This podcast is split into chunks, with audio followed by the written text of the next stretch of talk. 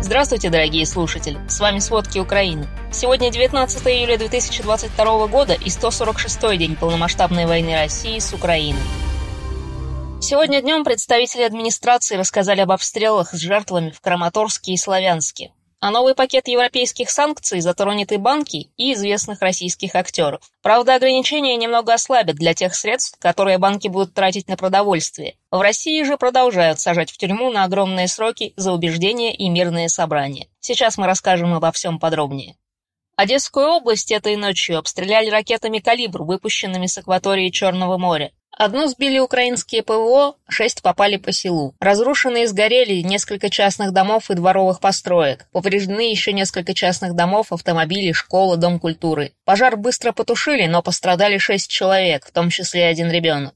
В Херсонской области идут бои в Береславском и Каховском районах. Из-за постоянных обстрелов на территории Херсонской области каждый день горят леса и поля. Только за прошлую неделю в этой области спасатели потушили 54 природных пожара. В Николаевской области вчера вечером российские войска обстреляли кассетными снарядами один из районов города Николаева. В основном попали в частный сектор, повреждены крыши и окна. Ранения получили мужчина и женщина. Обстреливали несколько районов Николаевской области. Повреждены жилые дома, инфраструктура и хозяйственные объекты. Глава Николаевского облсовета Анна Замазаева рассказала, что в Николаевской области всего за сутки были ранены 29 жителей.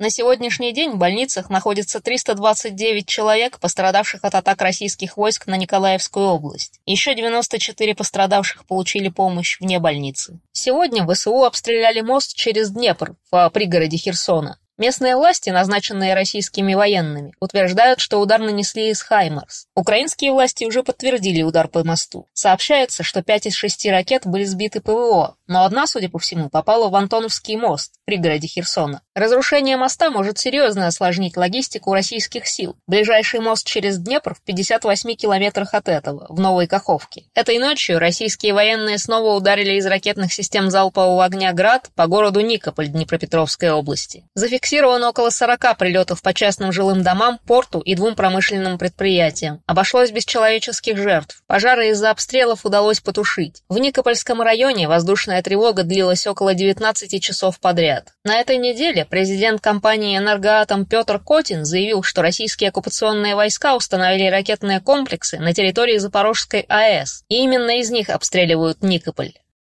На Донбассе не происходит ничего принципиально нового. Российские войска предпринимают небольшие безуспешные атаки и бьют по жилым домам. Так, за прошедшие сутки под ударом оказался жилой сектор Авдеевки, Солидара и Бахмута. Российские войска обстреливали Донецкую область из градов, ураганов и артиллерии. Ночью и утром было два ракетных удара по Торецку а также обстрел промзон Краматорска и Курахова. Под артобстрел попал поселок Новоукраинка. За сутки к раннему утру один мирный житель Донецкой области погиб, двое были ранены. Но, к сожалению, позже количество жертв атак российских войск выросло. Как минимум один гражданский погиб от обстрела Краматорска, похоже авиационными ракетами. Об этом написал глава областной администрации Павел Кириленко. На месте работают пожарные. Вся Донецкая область остается без газа, ее часть без воды и электричества. Эвакуация населения продолжается. По сообщениям национальной полиции Донецкой области, только к утру от ракетных ударов были разрушены 22 гражданских объекта, в частности 15 частных домов, два завода, молочная ферма и техникум. Напомним, из-за вчерашних российских обстрелов Торецка Донецкой области погибли 6 человек, и сегодня количество жертв может увеличиться. Мэр Славянска сообщил о новом обстреле города сегодня днем. По словам мэра Вадима Ляха, из-за обстрелов повреждены частные дома, а под их завалами остаются люди. Уже известно о нескольких раненых.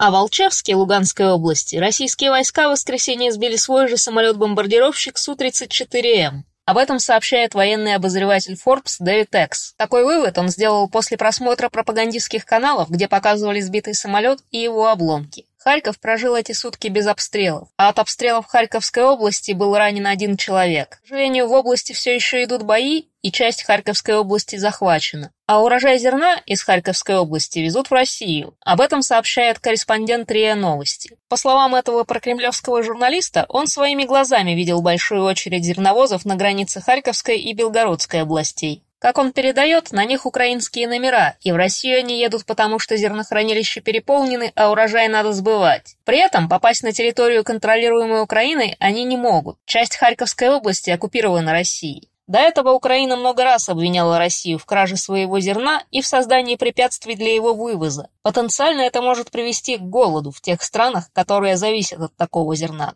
На севере Украины, в Сумской области, к сожалению, продолжаются обстрелы. Из-за них в понедельник были ранены два человека. Представители администрации передают, что за прошедшие сутки российские войска выпустили по области более 150 мин и снарядов. К сожалению, выросло количество погибших после удара российской армии по центру Винницы. Теперь их 25. В больнице скончалась врач-невролог, которая пострадала от ракетного удара 14 июля. Об этом рассказал глава Винницкой областной администрации Сергей Борзов. В момент попадания ракеты она принимала пациентов в клинике. От ракетного удара серьезно пострадал медицинский центр «Нейромед», совсем рядом с домом офицера. Его помещение было полностью уничтожено, а там были персонал и пациенты. В Генштабе России эту атаку назвали уничтожением националистов. Журналисты медиазоны, по сообщениям из открытых источников, обнаружили, что среди погибших в Виннице оказалось трое офицеров украинских военно-воздушных сил. Об их гибели писали родственники украинские власти и СМИ. Кроме офицеров погибло много мирных жителей. Среди них трое детей.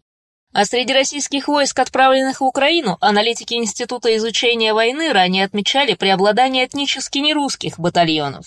Среди них, например, соединения из Чечни, Южной Осетии, Тувы, Татарстана, Башкортостана, Чувашии и других республик. Аналитики предполагают, что Путин, возможно, не хочет проводить всеобщую мобилизацию из-за нежелания мобилизовать большое количество этнических русских. Пока такое предположение выглядит как одна из интересных гипотез. Но в любом случае, около 300 военнослужащих из части в дагестанском городе Буйнакске отказались продолжать участие в войне с Украиной. По сообщению The Moscow Times, они вернулись в Россию и подали рапорты об увольнении. Некоторые из них вернулись домой с обмороженными конечностями и рассказывали о проблемах с обмундированием и вооружением. О похожих случаях сообщалось и в других регионах России. Так, фонд «Свободная Бурятия» недавно заявил, что из Украины вернулось 150 бурятских военнослужащих, отказавшихся воевать и расторгнувших контракты с Минобороны. Тем временем ЕС готовит новые санкции против российских банков, знаменитостей и представителей власти. Например, против мотоклуба «Ночные волки», мэра Москвы Сергея Собянина, актеров Владимира Машкова и Сергея Безрукова. Об этом сообщает издание EU Observer. В общей сложности 48 человек попадут под новую волну персональных санкций в рамках нового седьмого пакета. Как ожидается, он будет окончательно утвержден на следующей неделе. По данным Рейтер, Евросоюз также намерен ужесточить санкции в отношении Сбербанка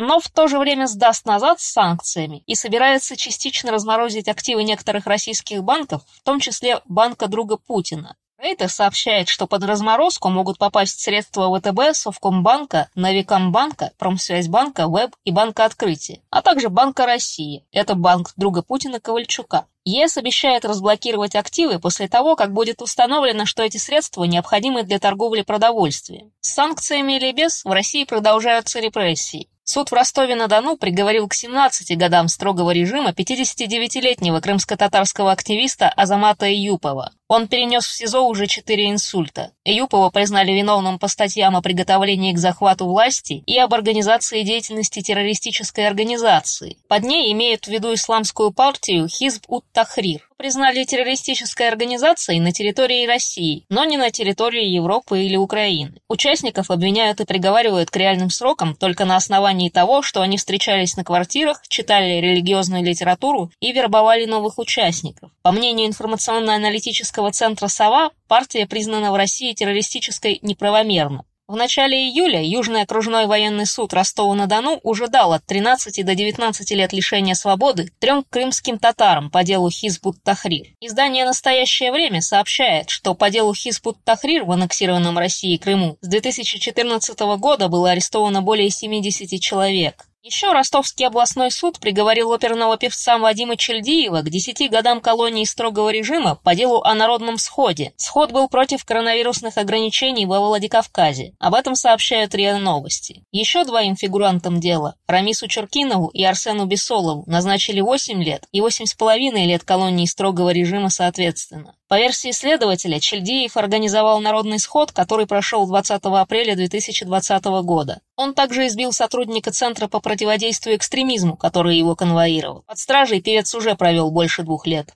Спасибо, это были все основные новости о войне России с Украиной к середине 19 июля. Помните, правда существует, а мы стараемся сделать ее доступной. Если вам нравится то, что мы делаем, пожалуйста, поделитесь этим подкастом с друзьями в России. Это очень важно для нас и для распространения правдивой информации. До встречи!